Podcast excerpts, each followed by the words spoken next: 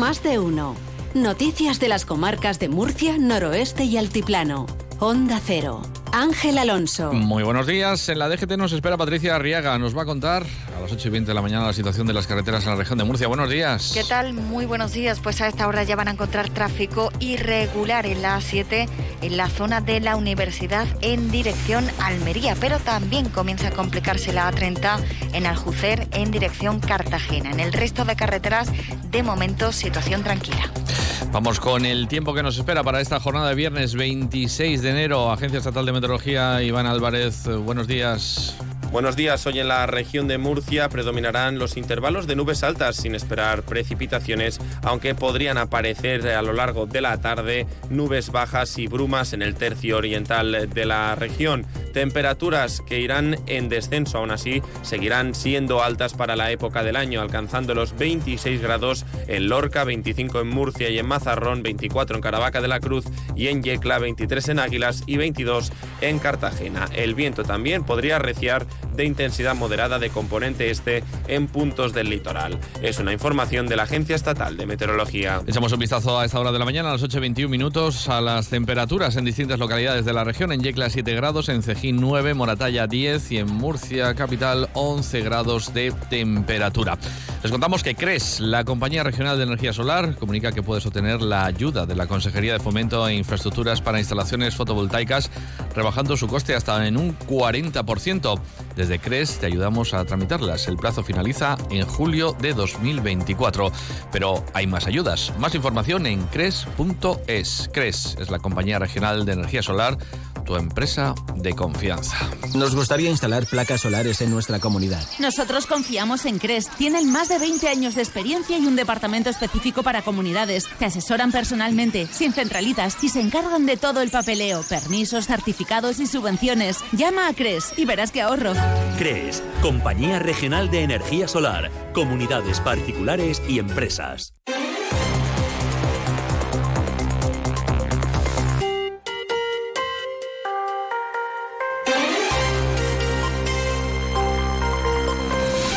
Un incendio de disolventes ha dejado a dos personas heridas graves con quemaduras. Ha ocurrido en una fábrica de municiones y explosivos de la pedanía murciana de Jabalí Viejo. El aviso se recibía sobre las 5 y cuarto de la tarde. Además de los bomberos y la policía, hasta el lugar del suceso se trasladaba personal sanitario quienes eh, estabilizaban a los heridos y han trasladado posteriormente al Hospital Virgen del Castillo, en concreto a la unidad de quemados. Se trata de un hombre de 45 años de edad con quemaduras superficiales en el 45% de su cuerpo y una mujer de 37 años de edad con el 36% de su piel quemada. Explican desde emergencias. Se ha avisado a la inspección del Instituto de Salud y Seguridad Laboral de la región de Murcia para investigar lo sucedido ya que se trata de un accidente laboral. Ocurría, como decimos ayer por la tarde, en una fábrica de municiones y explosivos en Jabalí Viejo. Mientras tanto, la Policía Nacional ha detenido a dos individuos, uno de ellos por robar un ordenador en un hospital de Murcia y otro por comprárselo. El valor del ordenador por el que lo compró, tan solo 5 euros. En concreto, los detenidos son un hombre de nacionalidad española de 35 años de edad que ha sido arrestado como autor de un delito de hurto y un hombre de nacionalidad siria de 36 años de edad como autor de un delito de receptación al comprar el ordenador. La policía recibió una llamada por parte del personal del hospital de la capital murciana alertando del robo de uno de sus ordenadores así como de la presencia de un varón merodeando por el interior del hospital, según explica un portavoz de la policía. Alertando de la sustracción de un ordenador y de la presencia de un hombre de aspecto toxicómano merodeando por el interior del centro médico, conocido por el personal por haber cometido con anterioridad hechos delictivos del mismo tipo. Se establece entonces un dispositivo de búsqueda por parte de los agentes que permitió localizar a un individuo no muy lejos del hospital que encajaba perfectamente con la descripción recopilada. Las indagaciones realizadas por los agentes permitieron averiguar el lugar y la persona que había adquirido ilegalmente el ordenador por una cantidad de 5 euros. Eso la Policía Nacional. La Guardia Civil, por su parte, ha desarrollado una investigación para esclarecer la sustracción de objetos en viviendas en Achena. Se ha saldado con la detención de dos personas como presuntos autores de los delitos de robo con fuerza y hurto. Los guardias civiles han recuperado gran parte de los efectos sustraídos que han sido devueltos a sus propietarios y han esclarecido hasta el momento cinco delitos. Un portavoz de la Benemérita explica cómo arrancó esta operación. La investigación se inició a principios de año cuando la Guardia Civil detectó un incremento en la comisión de robos en viviendas, principalmente en la zona rural de Archena. Las pesquisas practicadas llevaron a los investigadores hasta una pareja residente en el municipio que presuntamente se encontraba tras la comisión de los robos y su posterior venta de objetos sustraídos a través de Internet y en comercio de compraventa de oro. Les hablamos ahora del sector del taxi en la ciudad de Murcia. Realizó casi 800.000 servicios durante el pasado año. Los representantes de Radio Taxi han expuesto estos datos al concejal de movilidad, José Francisco Muñoz, durante una reunión de trabajo. La concejalía quiere contar con el sector para gestionar el incremento de la demanda de usuarios que se producirá a finales del próximo mes de marzo y comienzo de abril por la celebración de la Semana Santa y luego las fiestas de primavera, como ya es habitual. El concejal ha explicado más temas que se han tratado en ese encuentro con los representantes del sector del taxi en la ciudad. Con los representantes del sector hemos acordado consensuar en el marco de la mesa del taxi las medidas a implementar para mejorar el servicio, cubrir los picos de demanda y organizar los recursos existentes para potenciar la atención que se brinda a los usuarios.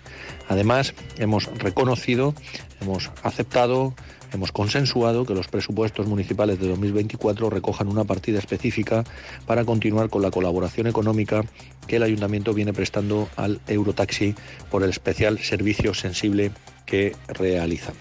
Hablando del consistorio de Murcia, ha reducido el riego en más de 700.000 metros cuadrados de praderas de césped, gracias a los ajustes que se han llevado a cabo en el sistema de control de agua instalado en zonas verdes del municipio, con motivo de la bajada de temperaturas que se ha registrado normalmente en invierno, aunque ya saben que tenemos unos días excepcionales en cuanto a las temperaturas.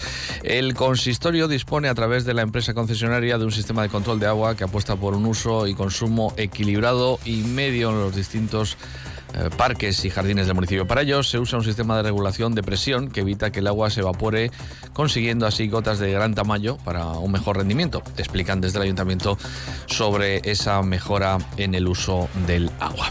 Hablamos ahora de la universidad, porque el Ministerio de Ciencia, Innovación y Universidades va a asumir las reivindicaciones del gobierno de la región y de otras comunidades y quiere modificar la aplicación de la ley orgánica del sistema universitario, la famosa LOSU.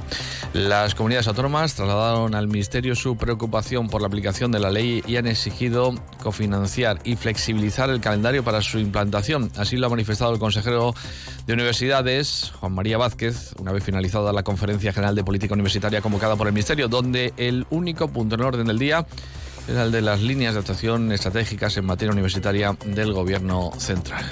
Hemos manifestado que es tan imprescindible como urgente que el Ministerio se implique en la financiación y que retrase su aplicación, más aún una vez que las universidades ya han aprobado eh, sus presupuestos, los presupuestos para el año 2024, porque la ley podría provocar el efecto contrario al que se pretende si no se eh, aplica eh, del modo que están exigiendo tanto las universidades como las comunidades autónomas. La comunidad ha ampliado la red de recursos de alojamientos para fomentar la autonomía e independencia de las personas con discapacidad, con una nueva vivienda tutelada ubicada en Beniel. Tiene capacidad para ocho personas. La consejera de Política Social, Conchita Ruiz, ha explicado que en la vivienda van a residir un grupo de personas con discapacidad intelectual que recibirán apoyo y atención directa por parte de profesionales con el fin de facilitar su inserción. En la actualidad en la región de Murcia hay 25 viviendas tuteladas para personas con discapacidad.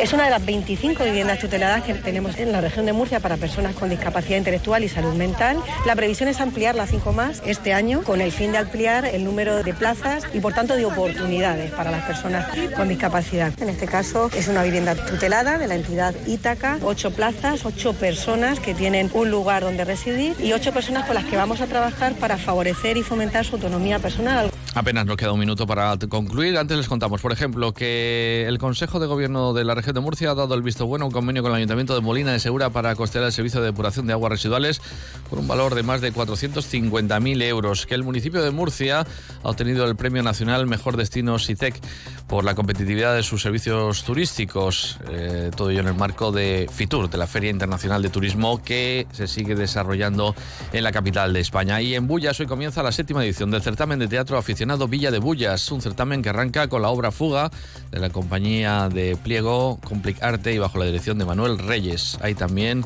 sesiones para el día 2 y 9 de febrero dentro de este certamen. No hay tiempo para más, les dejamos con Alsina, que tengan un estupendo día.